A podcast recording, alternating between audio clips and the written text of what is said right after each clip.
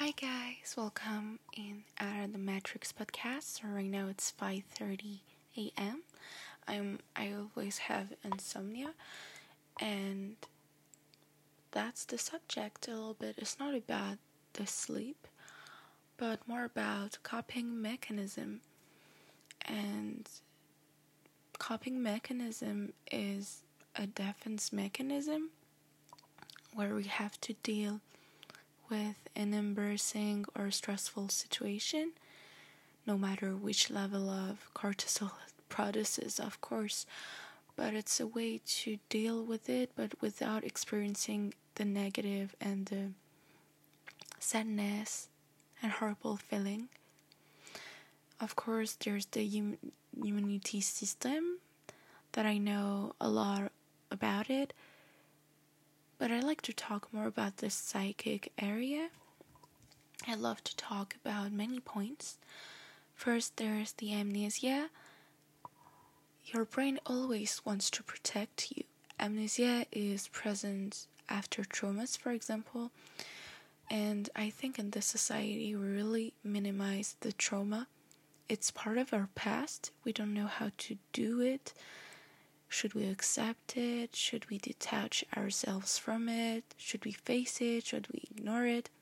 We're often warned to avoid any traumatic events, such as harassment, betrayal, sexual assault, or even rape, unfortunately. And we experience them even though the society tells us to avoid these. So that's the thing. And we're not guilty of it.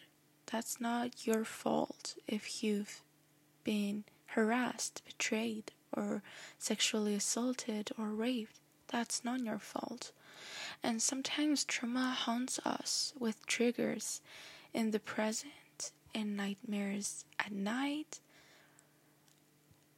memories that rehash and play in loop in your head sentences to console us, an escape route to avoid. Many people experience amnesia. The body tends to keep the positive of certain things as a pure defense mechanism. And sometimes we keep the negative about ourselves with the, the imposter syndrome and well, we're going to talk about it later. But trauma is not necessarily an act that is written as punishable by law. So it's not necessarily something like rape or sexual assault. It may be single things in the eyes of others, can be anything, and sometimes it's minimized. But guys know you should know that if you feel pain about it, don't feel guilty about it. You're you totally are alleged to feel it. You can feel it, and you're not wrong. Nothing's wrong about you. And it may be simple things in the eyes of the others, and it affects the person brutally to the point of putting them in a shock, an emotional shock put aside and repressed because society does not consider it seriously. And that's why even we ourselves do not take it seriously. For example, around us there's criticism, toxic behaviors like horrible friends or teachers. They can be guilty, and even if there's a misinterpretation of part of the person, Whatever the meaning was behind, if you feel bad, the shock is still legit. You can feel it. I don't say that people are necessarily guilty or that you're a victim, but you're totally able to feel it. Everything you say is true in your reality as long as you listen to yourself and if you feel it, that's totally real. And I I wish I could hug you to support you. It's okay a shock still remains present in us, and the trauma marks itself like a scar of the soul, which is avoided because it's taboo. For example, when you've got the imposter syndrome, it's a kind of mechanism, um, a coping mechanism, because you avoid yourself to give yourself credit. You you're scared to give yourself credit and to listen to others than putting you down. You're scared to see yourself failing after trusting yourself. So, not trusting ourselves, like being insecure, is a way of coping mechanism unconsciously because it makes you feel you're unworthy and it protects you from thinking you're worthy and that if an incident happens to make you feel the opposite, you won't suffer because you already think like it. Even though I don't recommend this behavior because you're a fucking king, you're a fucking queen. You deserve better and whatever gender and pronouns. You're the best person in your life. But today we're gonna talk about all the coping mechanism and I'll talk at the end what what I think about it. But I'm talking. I'm not honestly. I didn't search anywhere. I'm writing what I think and consider as coping mechanism. I'm not a professional. I don't have any professional skills, as I've told you in the disclaimer. I'm not a psychiatrist, I'm not a psychologist, but I think that there in my life I've noticed many kind of coping mechanism in my own life, my own experience that I wanted to talk about and share and one of them is having tics. Tics is um, um, a habit you have that manifests when you're feeling uncomfy. And for example, I twirl my hair around my fingers when I'm anxious. When I, and then um, you can touch objects. For example, people sometimes uh, they touch an object and squeeze them, it can help them. Repeating reassuring phrases can help. Having uncontrollable movements like blinking hardly are the ways that your body reacts to triggers as a mechanism. For example, when I have panic attacks, my leg shake, like shivers a lot. There is another one I talked in a, nip, a French episode. It's called the toxic positivity. So, by always reassuring people with positive quotes, like it's temporary, or telling them it could be worse, or kind of people using the toxic positivity, it's a way to deal with problems without facing them. It's ignorance, ignore problems, denial, because human people are already scared, are used to be scared of the negative emotions, which have been really demonized by the society. It's a way to avoid the problems and continue to walk like nothing happens, even though life sometimes it can be happy, it turns down, it shut down to neutral emotion, and it's like negative emotion, it turns up it increases until it's neutral emotion. What I mean it's it I mean that positive or negative or neutral, nothing's bad, nothing's perfect, and it's okay. You're already strong. There is another point of coping mechanism, it's avoidant attachment. Some people me, for example, when I was a child, I experienced traumatizing events like abandonment, but I saw other people, they've experienced betrayal and breakup, it counts too, unexpected events, and it caused suffering. So, for not experiencing it again, I used to avoid people a lot, run away, make them run away so they don't suffer by getting attached to me, so they'd be disgusted by me. I used to try a lot. It didn't work all the time. Sometimes the person understood what I was doing and so me. But this is coping mechanism and it let the person protect itself from the future trauma. It doesn't always work, but the person thinks that they're in control of themselves. There's the revenge people are scared to face the reality of suffering and sometimes get revenge. That's a cruel example I have. So, trigger warning. It's called, I call it actually, uh, the criminal cycle. I saw two criminal horror movies where a guy was torturing a woman until she'd marry him, and when he died, we can suppose that the woman goes to the asylum or the therapist.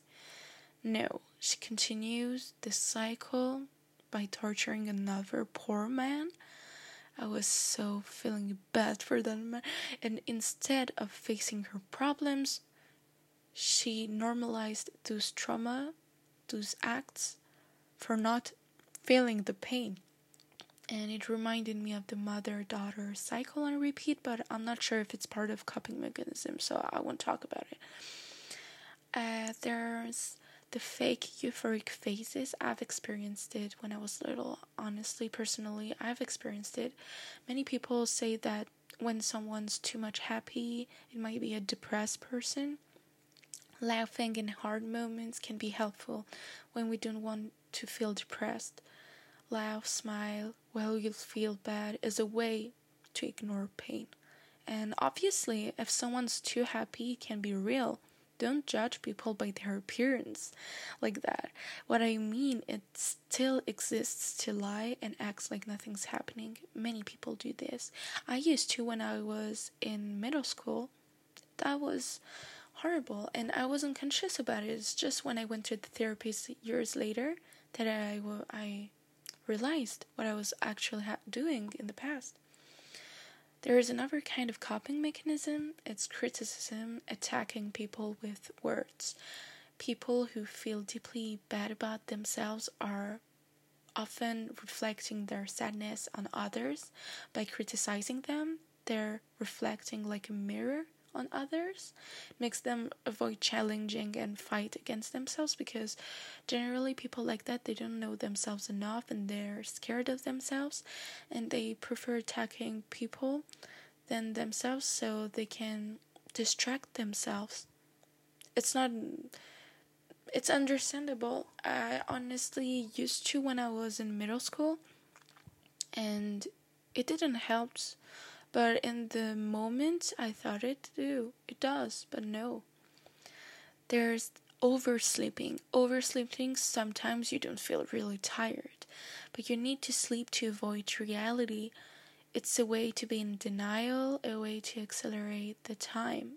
And some people who are in depression have this habit, it makes them coping their problems. Sleeping makes them really uh, escape the reality, go away, and just leave like nothing's happening. There's the addiction to drugs, alcohol addictions, or anything else, anything like substance, toxic substances. They're supposed to help people to replace the lack of positivity by substance, and um, it's for replacing that negativity, being in denial. Honestly, I used to, and unfortunately, and many in my surroundings used to. Any teenager used to find their own addiction to anything. It's not necessarily about substances. And it's a way to help them ignore the real problem within them. It becomes a friend until a fake friend, actually, which makes you think they're need. And about needing something, you can need someone. That's a coping mechanism without being really conscious about it. Codependency can be a coping mechanism. What do I mean by that? it's just like addiction. Keeping a relation without being secure ourselves makes the relation already healthy. But when it's really toxic, toxic codependency, it's when the relation is already unhealthy with the partner toxic. When the partner, when the partner, sorry, is toxic, it makes it the relationship even more toxic. So the person the victim, I mean, stays in that relationship to protect themselves from loneliness even though they're drinking poison. It's like drugs. You're addicted to something which doesn't bring you anything to your life, like useless, mediocre. And as you see, coping mechanisms eh, are not necessarily healthy. There are some can, which can be healthy, but on long term, nothing's healthy because you're not. It depends of your skills, long term skills, if you want to face them or if you just want to detach from it in another way. And in coping mechanism, there's cutting emotions. People can consider themselves as unsentimental, unsensitive, but repeated so much their speeches about themselves that you ask yourself, are they convincing me or themselves? And that person needs all the time to show people that they don't feel anything. They're trying to prove to people that they they don't. And that person needs to be persuaded that they've turned any emotion down, emotions down because it made them suffer. Faking till they make it is an option they consider a lot, yep. And it's a way to deal with problems by protecting themselves. It reminds me in The Vampire Diaries. Remember Damon Salvatore? He was a really big toxic guy, but he was really attaching because you could see how much he was lying to himself. He was always protecting himself from attaching to people. And he was always trying to keep distance from people and be mean because he was really sensitive inside. The people who always show that they're not attached or sensitive, they're the one who are sensitive because when you need to prove it to people, it means that you're scared to be one because you think and feel that deeply inside of you, you are. And it's not bad to be sensitive, but I think those people see sensitivity as not an, an advantage. There's another kind of coping mechanism. I don't think all of them, but some there are many like that. Sleeping with anybody. Sometimes people do not do that by coping mechanism, but I saw many guys in my guy friends and some girls, but more in my guy friends, it exists that some protect themselves from attaching by to people by changing sexual partners often for not having the occasion to fall in love because if you don't so see someone on repeat you don't have the occasion to fall in love. It's a protection from not suffering. There's another kind of coping mechanism breaking objects. Dealing with problems isn't obvious and we don't know how to react.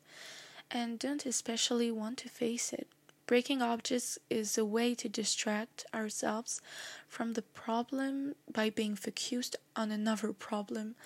It's when I mean breaking objects, there's it leads to another kind of thing, but I'll say it after. It's a way of to distract ourselves from the problem by being focused on this brutal action which has no context with the trauma. It's a di- diversion. So what I mean, breaking objects or just creating new problems, being feeling concerned about new problems, being focused on other problems can make the person focus on another problem. So they don't have to feel concerned about that trauma. It's abstract. There's another one which I find it healthy, but it depends which song you're listening to, and you don't have to attach it to your problem, especially. You just have to attach it to your safe place. I think it's healthy when you attach listening to music to your safe place. So, of course, listening to music can be a coping mechanism to me. Listening to your favorite playlist with the selection of a specific theme can be your best lullaby. Honestly I used to listen to Evanescence when I was little. Now I don't. I listen to podcasts. Honestly, guys, listen to podcasts. French or English. I love all of them. They're mm, incredible people. I don't know you guys, but when I, one of my coping mechanism is watching a movie. It happens to all the people. We all have that movie that we watch on repeat. For example, I have Harry Potter or an episode of The Vampire Diaries. I don't know. There's there are always movies that reassures you a lot and that rem- reminds you how much you feel happy and laughing watching it. It makes you feel so safe, like a teddy bear or a hug. And more when we're stressed and or over, overwhelmed, sorry, it can help you so much. Have, it's like having a hug. Having a hug can be a coping mechanism. Having a hug, physical touch, getting a massage, pampering yourself, treating yourself the best. Emotional, positive emotional acts from the outside can be a coping mechanism when you ask for it in as an as it was urgent. But there's another kind of coping mechanism that I used to have to do it's isolation isolating your ourselves doesn't mean being introverted especially I don't like people who categorize people from introverted or extroverted. I don't I don't want to judge, but I think that the human is more specific than this. And I don't like putting people in boxes. But yeah, people just need to cut themselves from outside and in that case it's more for avoiding any future incidents that might happen it's not just for recharging their own batteries, it's for avoiding because they're scared of the outside. And which leads isolating is escaping from the outside as much as ghosting. Ghosting ghosting is really it looks cruel, cruel honestly, but many kinds of situations can exist. And in the coping mechanism, ghosting helps just avoiding the problem because the person doesn't feel able to be in front of that situation can be scared. Before I was so scared of dramas. When I used to have dramas, all, my friends always knew that I was gonna ghost them, block them, because I hate drama. Like my parents know, like I, I hate that I'm allergic to drama. and just like isolating, they need to escape reality, as I've said. So I've told you guys pampering ourselves can be part of it. But yeah, I wanted to say I just see coping mechanism isn't necessarily unhealthy like the drugs. It can be healthy. It depends of the situation and if your intuition tells you to do it, I won't stop you from doing it. I surely recommend it to you to having coping mechanism. It's not for nothing that it's within us. And honestly, if you need someone, go see them. If you are in a toxic relationship, don't isolate yourself. Go talk to your family, your friends. If you have, like me, the tic to twirl your hairs between your fingers, who gives a shit? Do this. It's okay. I used to break objects when I was a little. I used to break my my CD of Evanescence. I broke many other objects, but I remember that I've regretted it so much because we, it's like you're something's out of your body and something's controlling. Sorry, I had a hiccup. Something's controlling you, and I don't recommend sleeping with anybody. I think you guys are precious. For sexual transmitted like uh, if there's SIDA, etc., chlamydia. I don't know how you guys say it in English, but yeah, be safe and don't sleep with anybody. You can do it if you really want it, but if it's for protecting you from loving anybody, trust yourself. If you you're not that naive, you're not gonna fall. If you don't want to, you won't. Honestly, me I don't. When I don't want to, I don't. Because you know who you are. That's why coping mechanism can lead you to avoid knowing yourself better. I talked about it I think in a podcast in the French podcast that sometimes people avoid themselves too much. Negativity has been so much demonized by the society, and I think for me, honestly, that addiction should be stopped. Honestly, fake euphoric phases is not control controllable. You can't control it. That's not your fault revenge honestly i never liked that i saw in the movie and i was sort of like that's not the solution. It won't bring your thing back. No.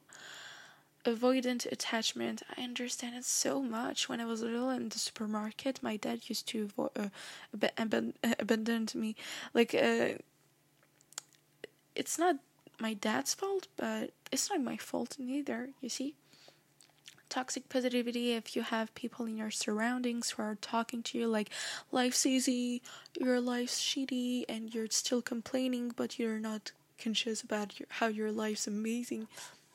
Don't listen to them, avoid them, talk about it to them if they're close to you, and if they don't want to understand that's not the way you want to live and listen to and talk to people. You don't want to have friends who put you down like this, who make you feel like shit because you don't see the positive in your life.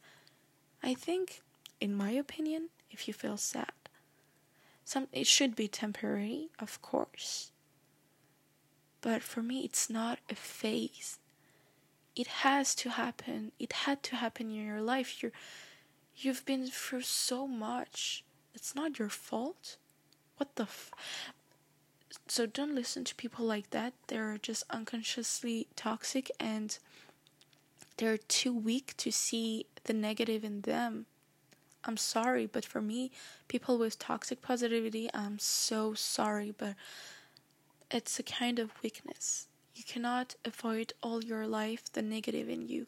You have to face it, and it'll never come back, maybe, because you know how to deal with it. But that's not an obligation. You're not obligated to deal with your problems. If you don't feel ready, take your time. You're not gonna die tomorrow. You've got the time. And I wanted to say that if you guys are isolating yourselves or ghosting, honestly, me, I didn't regret it, but I know that in my surroundings, I knew one person who used to always regret it, and if you guys regret it, stop doing it me uh, in general i never regret because i think it had to happen. But in your case if you don't feel like you won't regret it don't do it. Well as i said i'm not a professional. These are my point of view because for me mental health is so important and it's really linked to your body.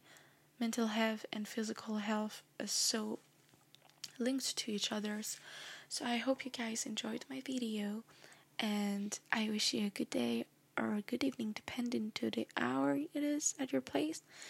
And I love you guys. See you next time.